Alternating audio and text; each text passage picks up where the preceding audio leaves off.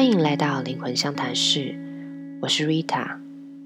现在是二零二一年的五月中，台湾的疫情现在其实是有个升温的趋势，然后真的大家我感觉到是有越来越紧张的感觉。当然，物质层面的防疫工作我们是一定要做好的。那除此之外，我这个节目能够帮助大家的就是从内在去好好保护自己的能量场。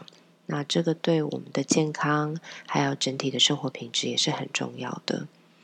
其实保护自己能量场也不是只有在这个时刻才需要，只是以前我们一直去忽略它。因为大多数的我们呢，嗯，如果是现代人，然后生活在呃很多人住在都市嘛，我们其实生活在一个人和人的距离太过靠近的一个环境。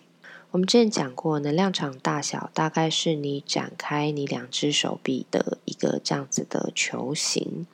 那其实如果在以往的话，我们是非常难去一直维持这个安全的社交距离的。你去搭捷运啊，公司里呀，在餐厅里呀，其实都没有办法完全去呃维持这个一点五公尺。的社交距离嘛，那这个距离是不是就是我们大概两个人彼此展臂这个距离？所以其实每个人呢，不管是认识的还是不认识的，每天都在互相侵犯彼此的能量场。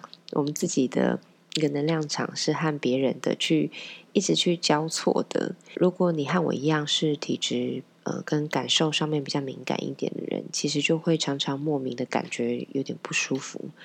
到人多的地方，你就会头晕啊，或是没有办法待太久，你就非常想要赶快回家。这样不敏感的人，你如果都没有这些状况，其实也不是没有影响，只是你没有感觉到。不管你有没有感觉，现在都可以开始做一个修补和防护。那因为我们的居住环境的关系太过于拥挤，所以现代人的能量场呢，其实大多都有一个程度不一的一个混乱状况。当然，有些人比较好，有些人比较稳定，有些人比较，嗯，真的是比较混乱一点。所谓的混乱状况，就是你的能量场会，如果看得见的人就会发现说，它的这个流动的速度，还有它的一个路径，其实是很乱的，所以感觉起来有点怎么讲呢？就是有一种破破的跟一个不稳定的感觉。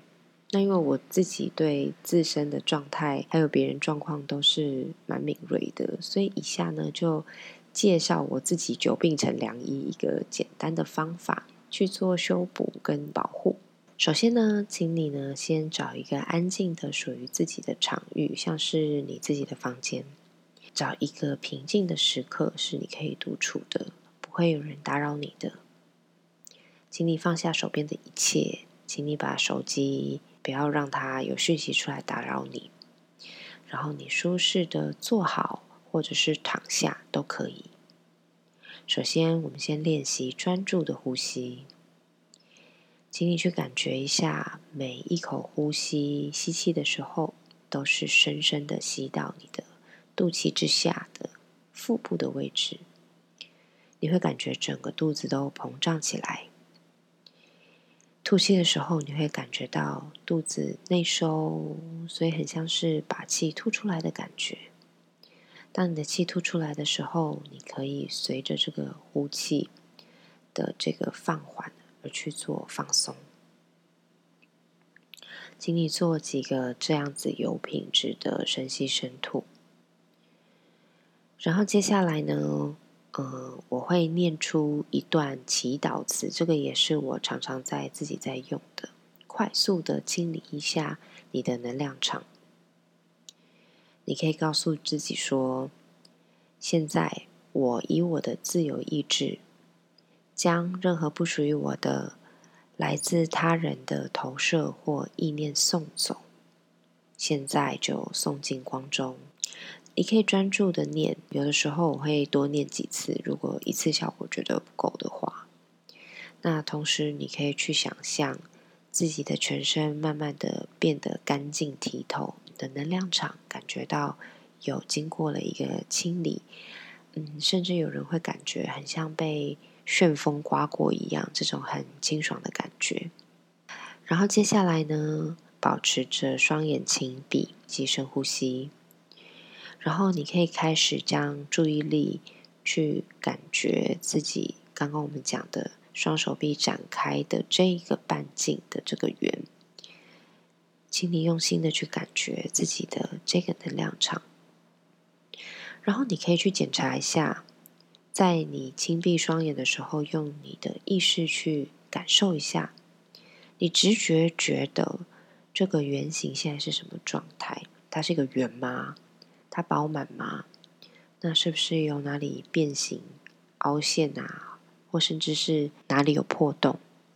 那大部分的人应该都会有一些感觉，就是它并不是一个完全饱满的形状。下一个步骤，继续保持呼吸，然后你可以专注的去用想象的，让这个圆。随着你的呼吸，慢慢的变得很均匀跟很饱满。那因为你的呼吸现在应该是比较和缓的、比较平静的，速度可能也会越来越缓慢。那你可以感觉一下，当你在呼吸很平静的时候，那个圆可能它会渐渐的变得比较饱满、平滑一点、平顺一点。甚至如果你刚刚是感觉到有破洞的。你也可以用想象力去辅助自己的感知，去感觉那个破洞慢慢的被你填起来。那这个步骤呢，你可能会需要呃一点点的时间，专注的去感觉这个圆。当你觉得可以了，就睁开眼睛。那整个过程呢，需要你是专注的，但是同时保持放松跟平静。也就是说，你很专注的在做这件事情，呼吸冥想。那你无需去执着说，哦，我一定要看到什么，或是一定要感觉到什么。如果说，哎，今天就没有什么感觉，那也没有关系。但我想跟大家分享是说，这个练习只是一个暂时的方法。一般人如果好好的修补的话，维持个几天是没有问题的。那如果是比较嗯熟悉的话，比较有在做功课的人，很有可能可以维持到更久。但是如果你想要去保护自己的能量场，让自己的能量场长期处于一个比较稳定的状态。最重要的事情还是要回到你的人生、你的生命里面那个日常的功课，也就是说，去学习辨识到底什么是自己的课题，什么是别人的课题，然后什么是自己的需求，什么是别人的需求，需要去辨识跟将其分开、分清楚，因为我们人性。真的是指责别人比较容易，指责自己就比较难。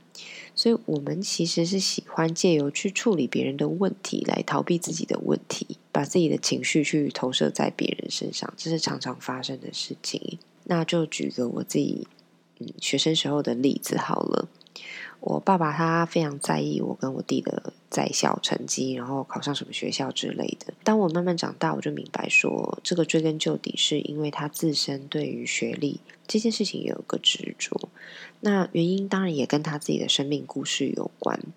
他小的时候呢，总是全校第一名，是那种很聪明，然后老师很喜欢的小孩。可他在呃他自己青春期的时候，就比较没有那么认真念书，所以他爱玩，然后就落榜。就我爸那年代，可能考上大学是更难的。然后第第二年他重考的时候，成绩就也不是考到他自己觉得很理想，所以他念了一个他觉得讲出来并不是非常有面子的大学。所以这件事情他就一直。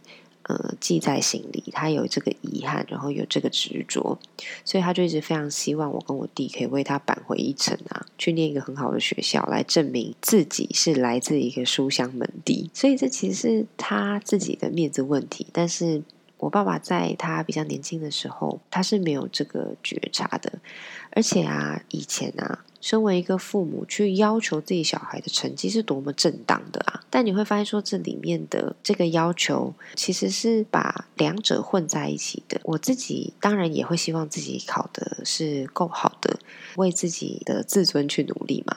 虽然说我们可能是目标一致，但是它就会变得是绑定非常多不属于我的呃压力在里面。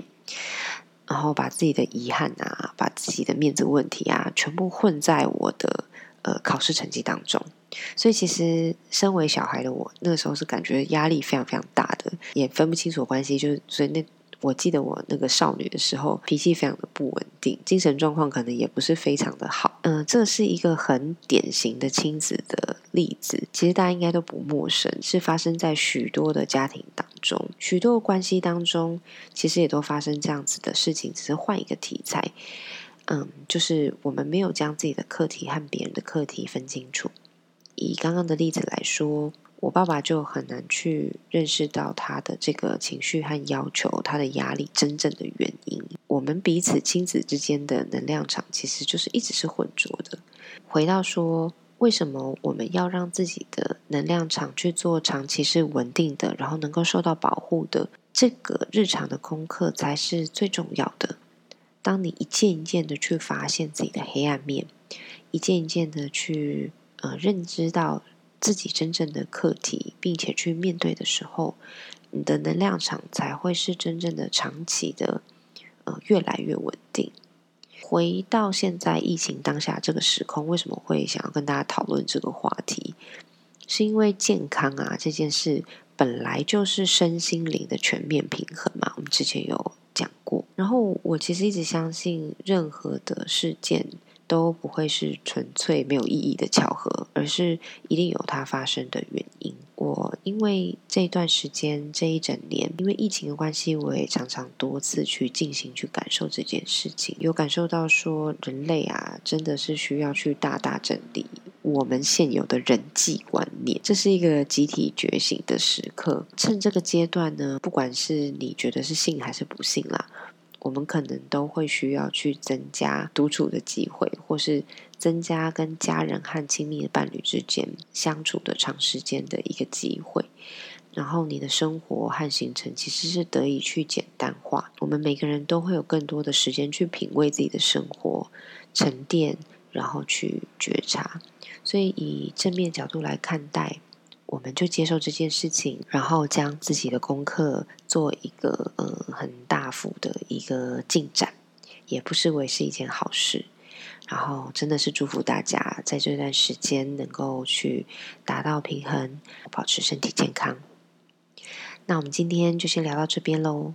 有其他任何想听想聊的，都欢迎私讯到我的脸书粉丝专业 R I T A 空格 W E N G 灵魂相谈室。那今天就先这样喽，拜拜。